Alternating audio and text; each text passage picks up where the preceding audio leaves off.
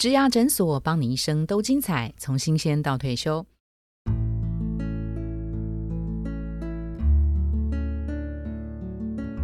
Hello，我是主持人 Pola。二零二三年新年快乐！一月年初策展，我们推出转出新价值，其中的第二周呢，我们来谈如何越转越好。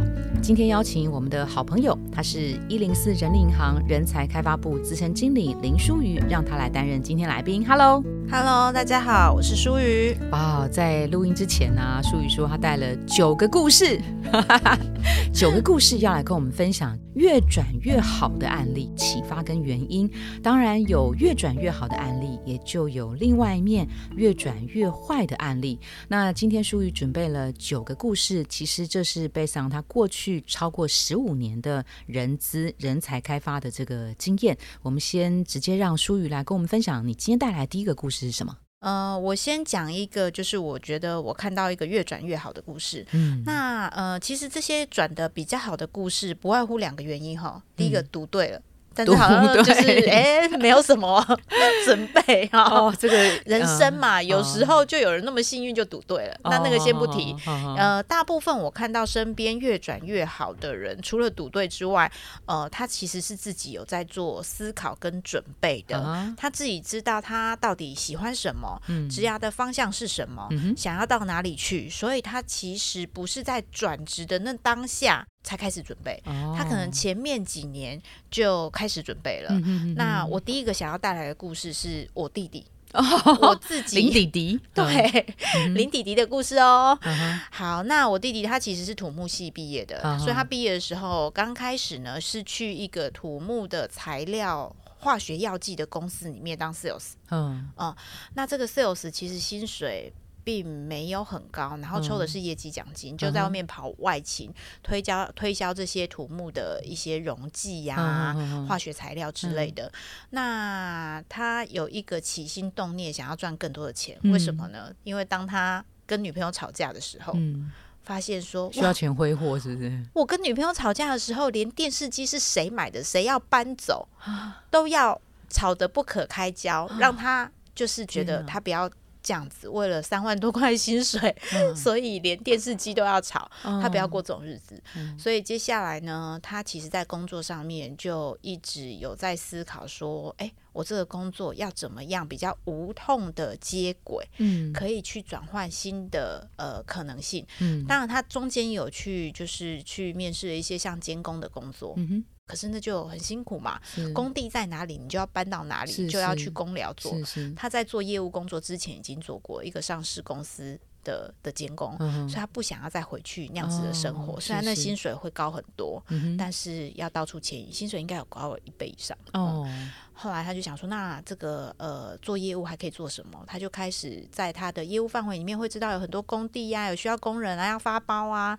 他中间就做了这个牵线的工作，怎么样去标到案件？嗯，因为他自己土木系研究所毕业，会写那些规格啊，干嘛去标到案件之后，发给认识的工班来做。那渐渐的，等到这件事情用他闲暇之余促成这些事情，有赚到一些钱了，够稳定了，他就把原来的工作辞掉，去开了一家公司，嗯，专门来做这件事情。哦，所以他也不像有一些年轻人觉得我就是要去开家咖啡店，嗯哼，所以就跟爸妈。要了五百万去找一家店面装潢，开了两个月之后就倒了。那像我弟弟其实不是，他是先去试水温，嗯看什么样子的生意是有机会的，嗯然后等到够养活自己，嗯，才跳出去把原来工作辞掉。嗯，这是呃，我认为他是有布局、有准备、有思考的第一个案例。哎哇，听了林弟弟的例子啊，我真的想讲一下那个。刚刚那个术语讲说越转越好，两个原因，第一个赌对了，第二个他是经过呃脑袋去思考、去分析、去布局哈。有些人把工作当乐透在那边赌，那乐透的那个胜率当然就相对比较低嘛。所以呃，你你找工作是不是呃随机的去去去找？这个当然就不是哈。那我觉得林迪迪的例子，他还很清楚的是。不会演的，他就是要更高的薪水。对，哦，那他要更高的薪水，怎么样达成？他不要做他以前做过的事情了。嗯，所以他其实以前在那个工地监工这件事情也没有白走，也蛮好的。因为他就知道那个他不喜欢，虽然薪水高。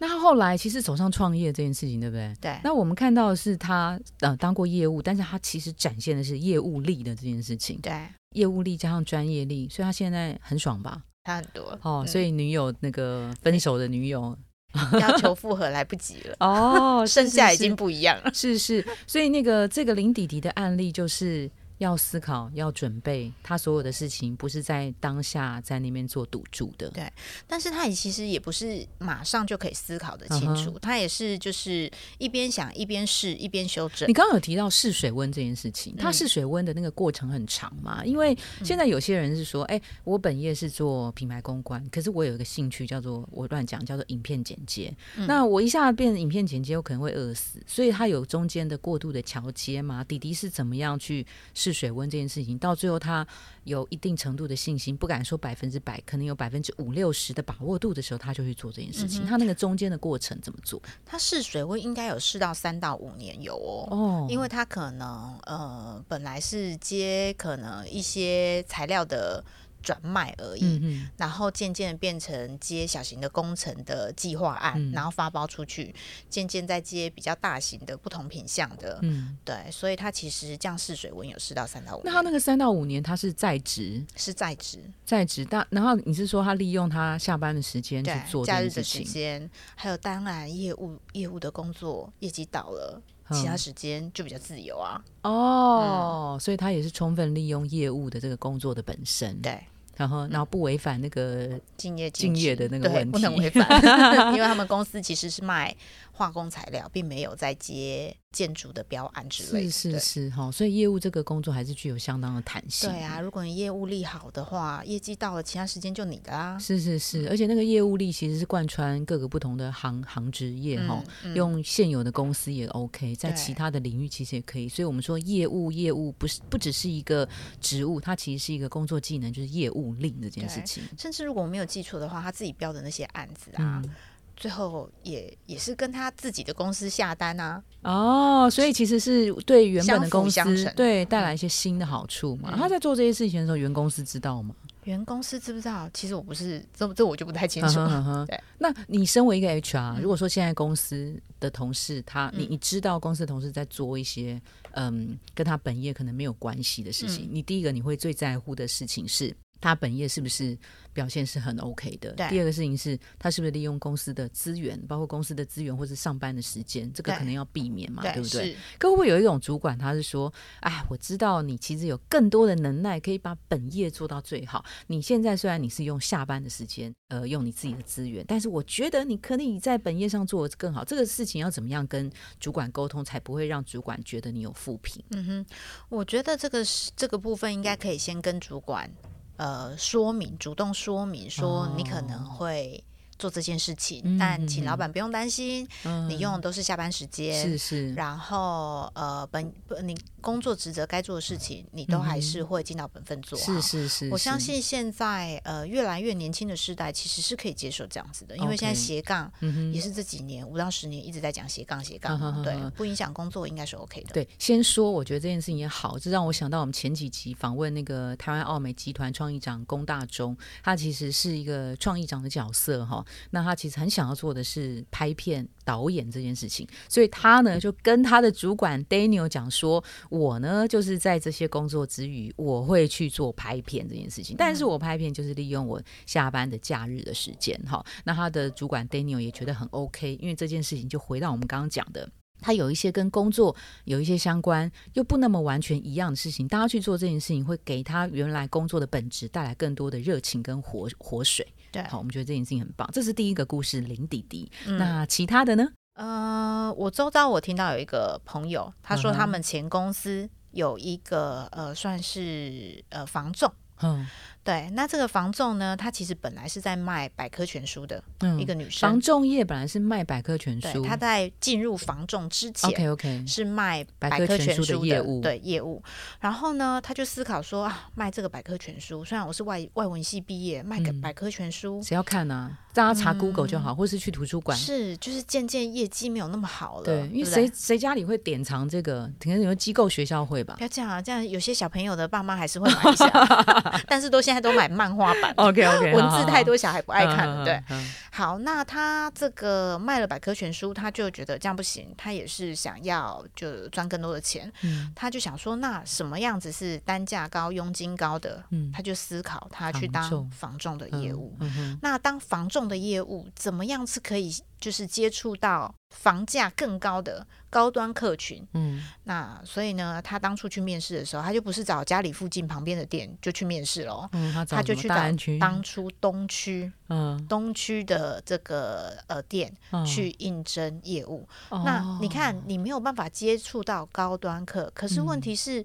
东区已经帮你画了一个界限了，因为他当时的哦房价就是高，是。那会有那边的房子买卖，相对就是有钱人了。哦，所以他就在那边经营生根了很久，嗯那当然就很多都是老他的老主顾，也都是有钱人、嗯嗯哦。嗯那嗯接下来他的房仲买卖很多也都是靠这些熟客嗯呃来做介绍的，哦，当然这个薪水就嗯很高很高嗯，就是他自己有些设定，好像我们要去找房仲的工作，就觉得啊，反正房仲工作就离我家近，我最熟悉的区域就我家旁边那家永庆或或信义去就好了。嗯可是他不是，他是有目标、有想法、有准备的。嗯哼，就像有人喜欢卖车，他他可能去的是呃 B 开头的，对，因为他就觉得那个单价高，可能对他来讲佣金比较高，他认识呃高资产价值的客户相对比较多，那个对乘数效果是比较比较大的。是，好，所以这个其实也是思考过后对，思是他的策略，哦，他的职略涯策略。有脑袋的哈，嗯嗯嗯。再讲一个比较特别的，嗯。当初他在联发科工作，嗯，联发科当工作初所以现在不超在了，棒的。啊，对，现在不在了。那他自己是成大的，呃，成大毕业的，嗯。去日本留学，后来在联发科工作。当然你会想说，哇，这已经是人人称羡的公司了嘛？嗯，那为什么想要转出来呢？嗯，其实他当初自己对于投资理财非常的有兴趣，嗯，好、这跟科技业好像哎没什么搭嘎。嗯那怎么办呢？科技业的人要跳跳去做投资理财，嗯那又不想要去做那种理专啊，嗯那怎么办？也可能是他兴趣有关系啊，他就会超参加一些比较呃有钱人的活动，嗯，像呃高尔夫球、红酒社，红酒社，对，红酒 就是在红酒社，嗯。他其实大量的参加很多的品酒会、红酒嗯社。嗯。那就认识了比较多的可能企业家，嗯。呃，资金比较丰厚的人，嗯。所以后来呢，也是因为呃私交的关系，就有一些企业的老板就把钱委托给他，对，嗯，可是这个他去做投资理财，嗯。当企业的有一点像财务投资。顾问，对策略投资的的角色嗯，是正职的工作。哦，是。嗯，可是嗯。他就会帮老板还有帮企业来看标的物哦哦，来做一些投资的部分。是，是那也结合他自己喜欢的工作，那当然这样子的呃投资工作，其实薪水也还挺不错的，嗯，嗯剩余他是联发科了吗？剩剩余对。剩余当然他自己投资理财相关的专业知识，他前面有兴趣嘛，所以也嗯就是养成的挺好的，加上认识这么多呃金矿的人脉，嗯就是也会有比较多的资讯。嗯嗯，我觉得天底下没有白吃的午餐呢。嗯到目前为止，舒宇分享这三个案例，都是用了大脑去思考，或是花了时间，不是或是且花了时间三到五年去试水温，嗯或者是去做一些人际网络的的的认识，嗯。然后深交，嗯。然后认识之后呢，他凭借他自己本身对投资的高度专业的兴趣，然后他的这个策略性投资，我们相信的金额一定也是很大的，那个手续费哇，这样一刷下来，其实也是不得了的。真的。哦，这些东西大概都是我们一般普罗上班族年薪呃月薪三万五万没有办法想象到对，的，想象不到，真的。对，所以大家会觉得哇，这几个例子离我太遥远了。那我们来讲一个平易近人的，你例子你等下平易近人之后，我要穿插一个平易近人的，哇，这这这这不是人哈。然后呢？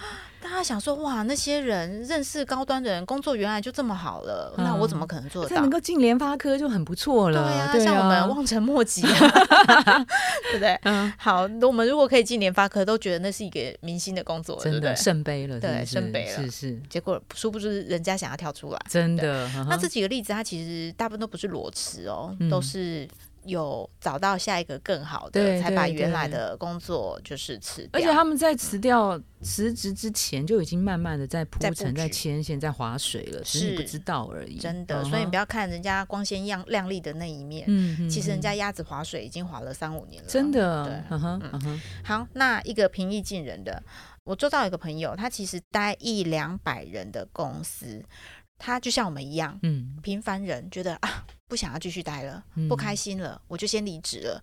离职之后呢，他其实花了半年的时间，嗯哼，那去搜寻相关的文章，问人。来问大家说，到底我要转职，我需要补强哪些能力？嗯，好那包含英文的部分，他也利用这半年一直不断的加强，因为他嗯希望到比较好一点、大规模甚至国际化的公司。嗯那他就一直在面试，一直嗯挑到他喜欢的工作为止。后来呢，他其实去 HTC 的手机部门。嗯那各位知道吗？前几年 HTC 的手机部门嗯被嗯 Google 嗯。买过去了，嗯所以这个例子呢，他就是后来就变成 Google 的员工。嗯，那他也没有说像我们转职不知道怎么样，找不到工作。对 他中了头，对，他前面其实我要回来的是他半年的时间，他真的很认真的。很虚心的去遍寻名医，嗯这样讲好了。名医嗯就是问大家到底他自己在职涯上面哪些能力要精进，嗯，呃，包含语文，还有他的专业能力。他花这半年的时间，真的很努力嗯在精进他这些部分，嗯。甚至他的履历表的撰写，还有面试技巧，嗯嗯都是他在这半年嗯。厚植自己的能力，嗯所以可以拿到 HTC 手机部门的工作。因为当初 HTC 手机部门的工作也是很夯的，好不好？嗯人家成成绩是股价上千的，嗯对啊，嗯嗯股王呢？以上四个应该都是好的嘛？还是有没有第五个好的？第五个好的哦，还我我不知道好不好意思讲，哎，好不好意思你先讲？不好，我先我先插嘴一个那个也是平易近人的一个越转越好的案例。呃，我们我曾经用过一个公关的同事，淑宇应该也认识他。嗯，但是那件事情大概发生在五五年多前以前哈。那个时候他其实在，在公司里面，他很喜欢这个公司，他也很喜欢他的工作，但是因为有一个主管对他的挑战特别的高，好，那他在嗯那个接受那个挑战的任务的时候，其实他是很压力很大。他当然自我要求是很很很高的。跟我们开会开完会，没有人指责他哦，他就自己哭了，因为他觉得他自己的表现不好。好，所以他是是一个自我要求很严格的人。好，那呃学历很不错，然后呢呃很难以想象在职场上面敢有主管给他一个非常非常难的任务，目的其实真的就是挑战他可不可以接受这个挑战，并且完美的执行这件事情。好，反正后来呢，在比较不那么舒服的情况之下，然后他离开了这家公司。好，那他在离开之后，也就是前一两年，他还有回来找我。其实我是很感感动的。那他，我为什么要举以他为例？第一个，他是平凡人；第二个事情是他给他自己的目标非常的明确。我记得我当时在跟他谈的时候，他说他希望三年后自己可以成为一个小主管。那哎，你你真的去看，现在新时代真的会告诉你三年后我要做什么事情的人嗯真的不多，这是第一件事。然后第二件事情是他希望他的工作可以有海外的工作经验，所以在他离开了公司之后呢，他就真的往这两个方向去执行哦。后来他的工作历程很有意思，他在中国工作，他的老板好像是跟迪士尼相关的哈、工作的业务范围 scope 其实也够大。那他现在在新加坡干嘛？做呃跟苹果相关的那。呃，第一件事情他满足了海外的工作经验，呃，有中国，有新加坡。然后第二件事情是他真的当上一个小主管了。我看他的 FB 上写他的晋升经过了多少的准备，多少的会议，他的压力是多大，然后他终于完成了这件事情的。所以我，我觉得他给我的感受是说，当初有一些些小小的挑战，也许跌倒了。他离开了这个池塘，他真的到大海去了，也按照他当时原本的职涯规划，一步一步的完成他想做的这件事情。那我特别想讲的事情是，他还有一个好习惯，他喜欢写作，也也帮他开启了他当然在工作以外，他帮老板额外去写一些老板副业本身要的文章，以及这些作品累积在网络上，其实就是他的一些呃在海外工作的一些职涯的心心得。那这些东西他在回来台湾的时候，其实有一些媒体找他访谈、找他聊天，我觉得这些东西对他来讲都是也很好，工作跟生活上面的加分。对，那他其实现在我就觉得哎很棒，很开心这样子。对，好，这是平易近人、越转越好的案例，就是目标明确。持续努力不懈的往这个方向走，这样子，这是人吗？这是不是？这是神。OK OK，好，那总之是一个三十岁以下的年轻人。好啦，我还有一个就是也是越转越好的故事，但他是在内部转职，他不并不是就是真的跳到外面去。那他为什么越转越好呢？我从旁边的呃旁观者来看的时候，我觉得是因为是脏的活、累的活，他愿意接，他接完之后。把它做好了，所以让他的老板看见了，所以把困难的任务都交给他之后，他完成了，他就步步高升了。所以他当初其实也是从 HR 出身，然后接下来呢，呃，转到做稽核账务。然后，呃，公司规模越来越大，要导 ERP，导 ERP 呢，其实阻碍蛮蛮大的，因为要整合很多不同的单位，可能财务啊、MIS 啊，各个业务单位的一些表单流程，还有跟系统商商之间的合作，跟要找工程师克制等等的。那他只有带了两个人，他只有跟老板争取两个人，就所以一共三个人就导入了。公司的 ERP，嗯，做了应该有一年吧。我看他几乎每天晚上都十点。才回家，每天哦，不是一天两天哦，所以这种脏的活、累的活，他做完了，导入成功了，渐渐的，就是呃，董事长就赋予他更大的任务，让他后来当了后勤的最大主管。渐渐的，后勤的主管他也不是只做后勤的角色，他一直在思考怎么样子可以辅助前线单位。那最后就会变成公司的总经理了。嗯这是我看到他是在内部越转越好。好，那那个在呃这几个越转越好的案例之后啊，有没有几个是越转越坏？那越转越坏的原因是什么？反向看起来，刚刚那些叫做有准备、有分析、有思考、有试水温、有明确的目标嘛？那越转越坏是不是？这些的负面表列，没有思考，没有分析，比较冲动，也没有试水温，也没有目标的这种转，通常会造成越转越坏的案例。对你答对了，讲完了，那我可以不行，不能熄灯了。讲几个具体的有血有肉的案例吧。好，就是有时候你转职，如果只是一时一时的冲动，觉得啊，我在这个公司。不受待见，所以什么什么这句话什么不受待见，就是老板也不喜欢我啊，同事也不喜欢我啊，那好像我工作没有什么价值啊。对，那就有什么机会，就好像抓住救命稻草，马上就转职了。有时候反而不是一件好事，你可能去没多久之后就要。再开启履历表了哈？怎么说呢？我身呃身边有一个呃朋友是某大书局他的资讯主管，那他为什么想要离开呢？因为二代接班了，可能跟这些老臣不是这么对盘，嗯，就觉得啊你是上一辈的人，我没有想要重用你，所以可能在工作上面就处处被掣肘。这时候呢，他就就赶快转换，转换到另外一。间也非常有名的书局里面去，其实没多久之后。也走了，就走了，三个月不到，嗯，他就离职了。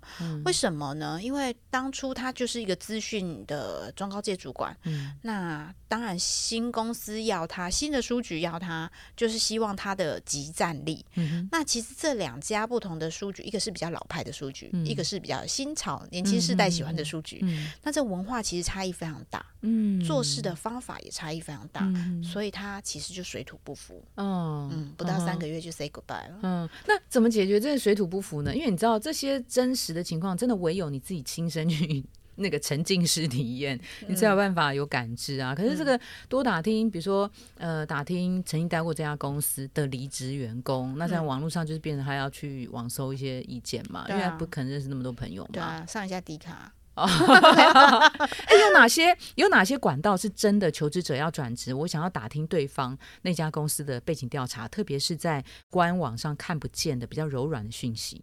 我觉得我是最真实的话是，如果你周遭。有在这一家公司任职过的亲朋好友，嗯，那尤其是越高阶。哦，就是待得越久的，嗯或许打听会是更准确的，是因为消息会比较灵通。嗯，那如果真的没有的话，其次就问一下 Google 大神喽。哦，那像刚刚讲到的 D 卡迪卡啊，或是像像一零四有一个叫做公司评论，嗯，对，公司评论可能也有一些加减有参考有人可以在上面留言的，可以加减参考一下。嗯那呃 PTT 上面也会有人聊，嗯嗯，对那这些都会是或求职天眼通，都是你可以去搜寻相关的管道。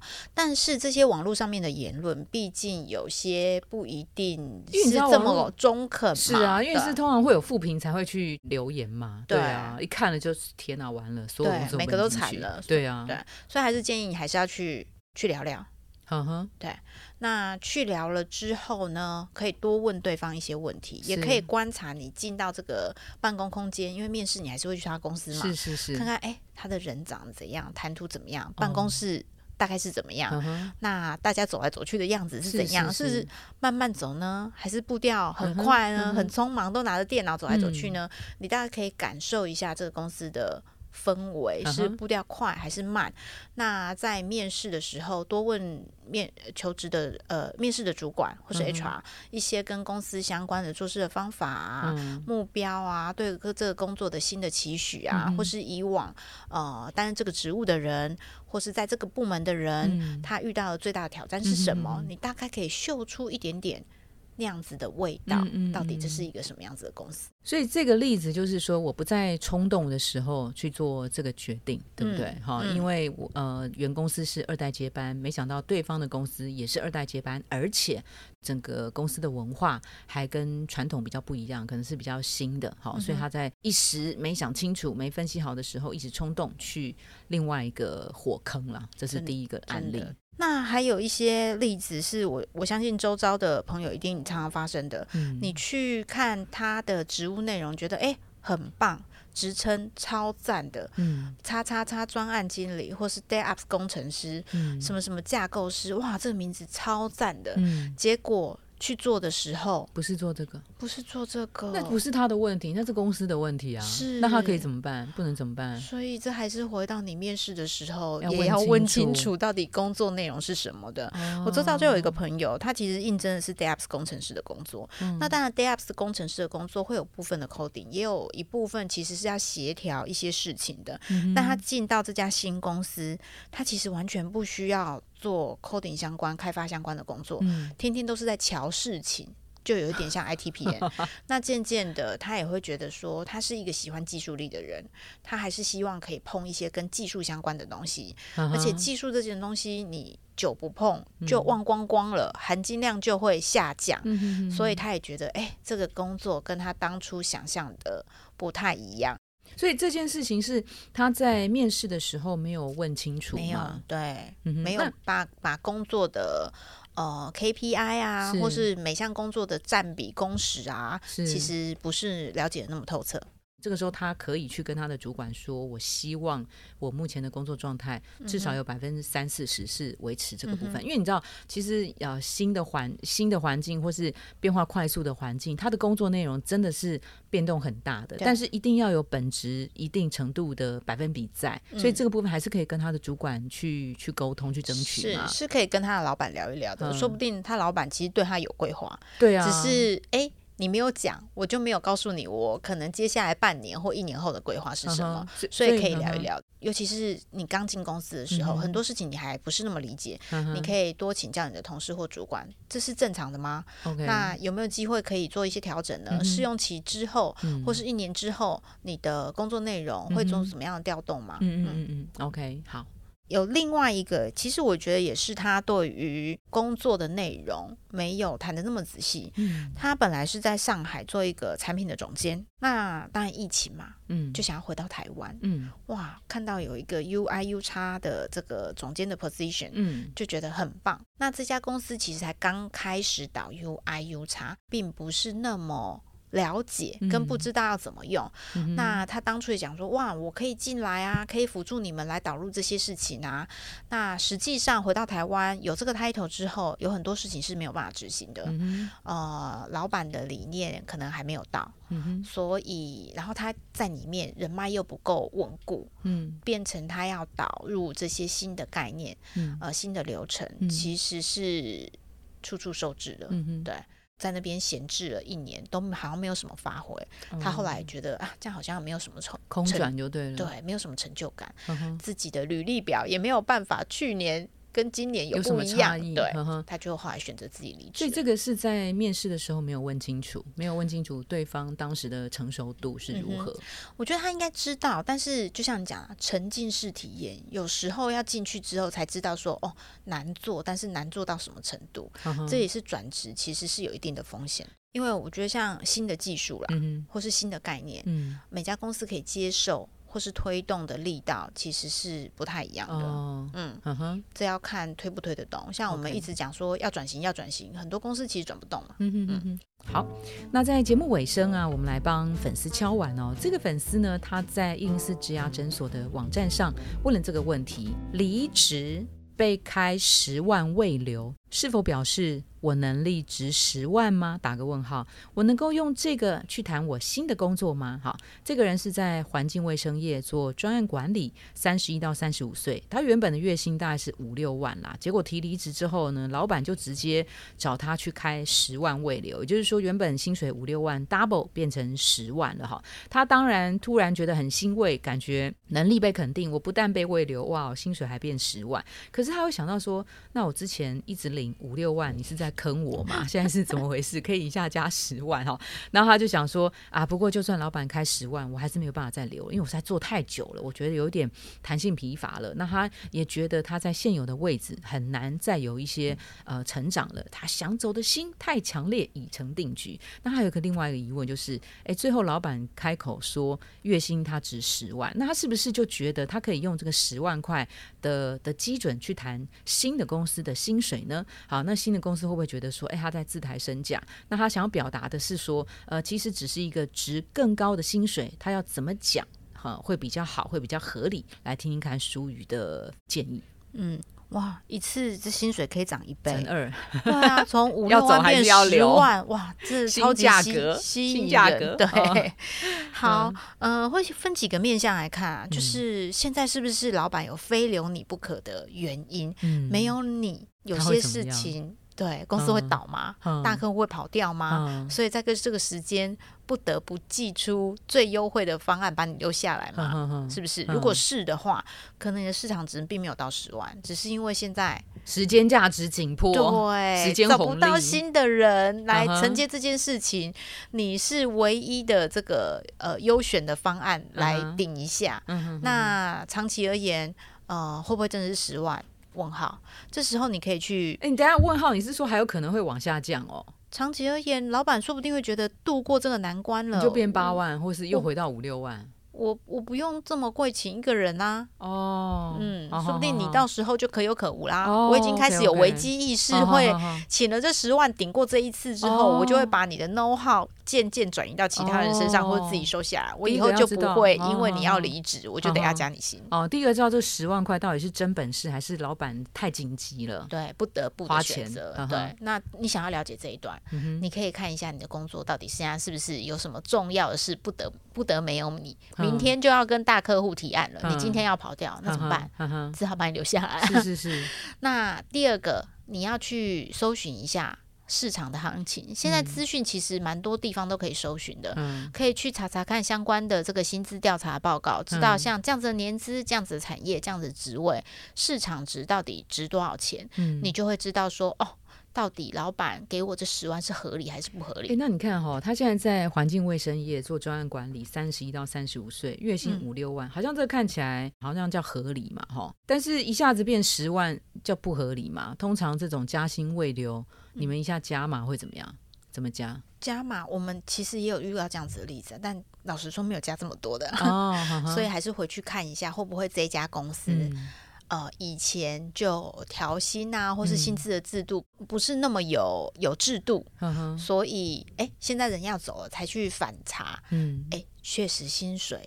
市场上已经要给到十万喽，所以现在一次补齐，搞不好只是补齐的概念。对，因为他刚刚讲说，我之前一直领五六万是在坑我，那就是被坑不爽这样。对，说不定 查完之后薪水其实是十二万哦，对，那赶快转职吧。是是是，嗯哼，好。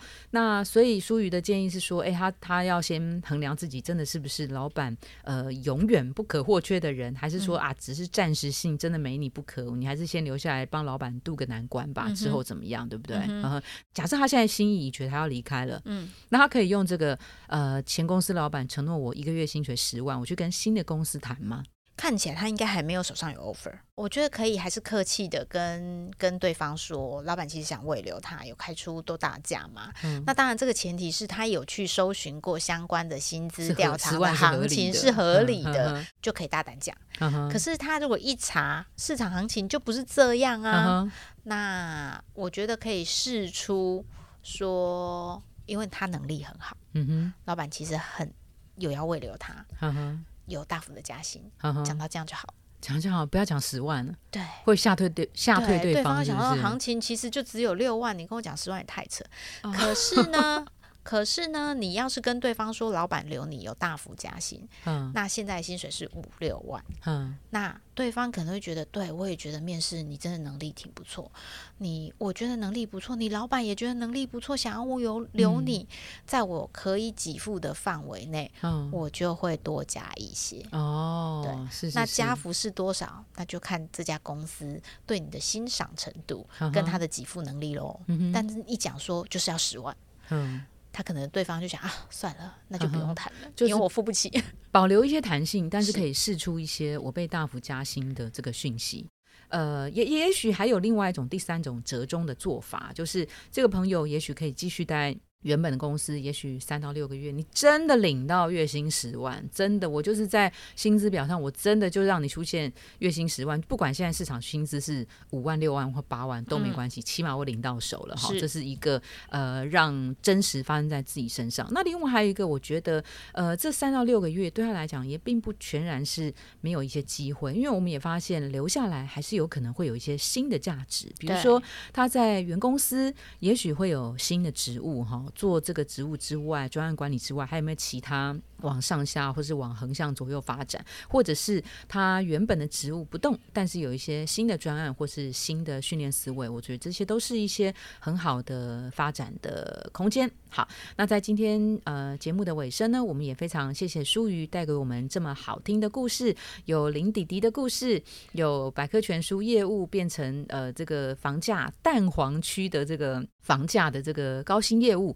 那也有联发科业务去做金融业，帮金融业的老板做一些策略性投资的业务。那当然，它也带来几个越转越坏的，呃，可以让大家谨记在心里头。第一个当然就是水土不服，哈，水土不服，当然就不要在冲动的时候去做一些大幅度的转换，可能必须要先思考到底怎么样去探究到对方公司，特别是文化的这个问题。还有就是，当我们转职的时候，可能工作描述要看清楚，至少确认跟自己原。本的想象是不是有太大的差异？当然有差异的时候，得要勇敢的跟新老板、新主管去沟通，争取到你自己想要的一个一个工作范围。要记住，人才在市场上不只是呃被评价的一个商品，我们也有权利去要求我们想要的工作环境跟薪资条件。今天非常谢谢舒瑜跟我们分享这么好听的故事，谢谢舒瑜，谢谢，拜拜拜。如果您喜欢今天的内容，请给我们五颗星，并且留下好评。假如有更多的问题，欢迎到植牙诊所的网站来发问。特别想听什么主题，请点击节目资讯栏的连结投稿给我们。也邀请您订阅追踪，掌握最新的内容。我们下次见喽！